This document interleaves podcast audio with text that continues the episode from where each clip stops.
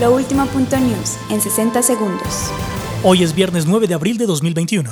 Felipe de Gran Bretaña, duque de Edimburgo, esposo de la reina Isabel II, falleció a los 99 años. El Ministerio de Salud afirmó que se vieron obligados a reagendar las citas ante la falta de dosis de vacunas.